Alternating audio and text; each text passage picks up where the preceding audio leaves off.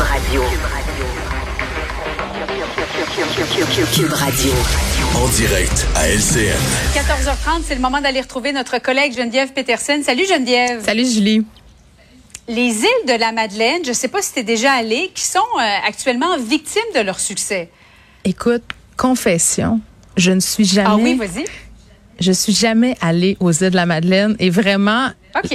L'an dernier, là. Euh, oui le sentiment d'avoir passé, d'être passé à côté de ma vie a atteint son paroxysme. J'avais l'impression que tout le monde était là-bas. Si tu regardais sur les médias sociaux les photos du monde, puis tu le vois, là, ce sont des paysages absolument magnifiques. C'est spectaculaire.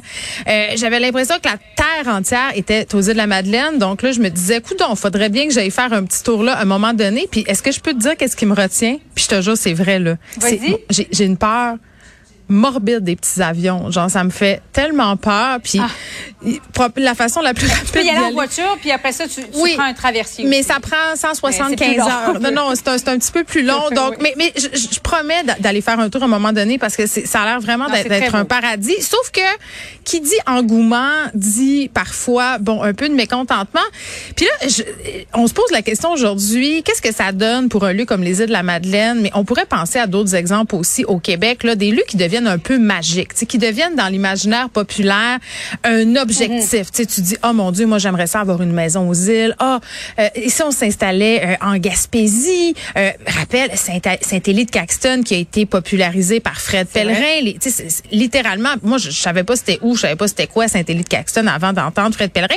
Puis ça confère à ces lieux-là une espèce d'aura mystique. Puis là, on a tous envie d'y aller. Bon, maintenant qu'on a dit ça, puis là, je m'inclus là-dedans. Là, mm-hmm. qu'est-ce que ça fait quand des bobos décident de vouloir aller s'acheter des maisons, que ce soit aux îles de la Madeleine, en Gaspésie ou à Saint-Élie de Caxton? Tu sais, ça n'a pas juste du, du lait, là, parce que, bon, euh, dans le cas de Saint-Élie, ça a permis de garder l'école ouverte. Tu sais, ça ramène une espèce de, parfois, vivacité au sein de, de certaines communautés.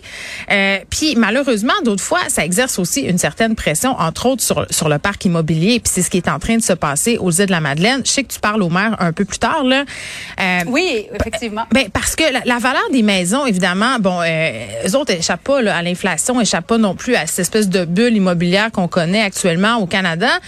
Euh, donc la valeur des maisons d'emblée augmente. Puis en plus de ça, à cause de la loi et de l'offre et de la demande, ben là, les gens veulent aller là, donc il y a de la surenchère et une maison, là, je sais pas, je dis n'importe quoi là, qui se vendait euh, il y a quelques années, je sais pas moi, 100 000 dollars, tout à coup il y a du monde qui arrive de Montréal puis d'un peu partout qui disent ah nous on est habitués à nos prix montréalais là. Ouais. Oui oui. Ben, il y a une dernière annonce là, c'est la presse qui publie cette euh, cette photo là aujourd'hui de Centris. Havre maisons 795 000 pour une résidence alors que la, la valeur moyenne foncière des maisons aux îles là c'est aux mm. alentours de 150 000. alors ça a soulevé lire des Madelinos en disant ça n'a pas de bon sens, ça va faire exploser le, prix des mm. maisons et il y a personne qui va pouvoir s'en procurer une. Ben là on voit puis c'est une magnifique maison euh, c'est une maison d'architecte et tout ça. Ce sont des maisons qui sont euh, bâties aussi sur le bord de l'eau. Puis c'est vrai que ça vient un mm. peu enlever du pouvoir d'achat aux gens qui sont là-bas, aux gens de la place, comme on dit, parce que là, tout à coup, il y a, d'autres joueurs dans le game, comme on dit en bon québécois. Puis ce que j'allais dire, c'est qu'on est habitués, nous autres, avec nos, nos prix montréalais, ou tu sais, quand tu viens d'une grande ville, que ce soit un peu partout au Canada, payer des maisons 7 800 000, c'est plate à dire, mais c'est devenu la réalité. Mm. Donc tu dis, OK, une maison de campagne euh, dans tel petit village du Québec, on pourrait parler de Val-David, par exemple, c'est toutes sortes de petites destinations comme ça. Tu vois des chalets ou des maisons, plus tu dis ah c'est 4 ou 500 000 toi dans ta tête avec ton marché, tu dis bon ben c'est totalement correct, mais le monde de là-bas ça fait augmenter les taxes municipales, euh, ça, ça crée de la rareté parce que ce qui arrive aussi c'est que des gens parfois habitent pas ces maisons-là toute l'année, donc qu'est-ce qu'ils font le reste de l'année? Ils les louent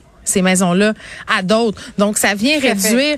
c'est le fun qu'il y ait un engouement pour certains endroits, mais c'est comme quand on développe un peu trop, là, tu sais, je pense au tout inclus, tu arrives avec tes gros sabots, puis là, tu t'installes, mais c'est parce qu'il y a des gens qui habitent là-bas, puis tu viens un peu chambouler leur quotidien. Et avec la pandémie, évidemment, alors qu'on ne pouvait plus voyager, ça a ben, exacerbé euh, un petit peu partout là, la, surenchère, l'explosion euh, du prix des maisons à travers le Québec, en région notamment. Geneviève.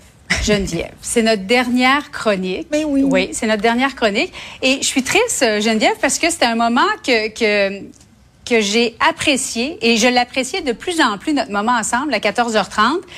Euh, ça, ça, nous permettait, parce que moi, évidemment, j'anime des bulletins de nouvelles, c'est toujours dans un cadre plus rigide et ça me permettait de sortir cette, de cette zone peut-être plus confortable pour moi euh, avec toi.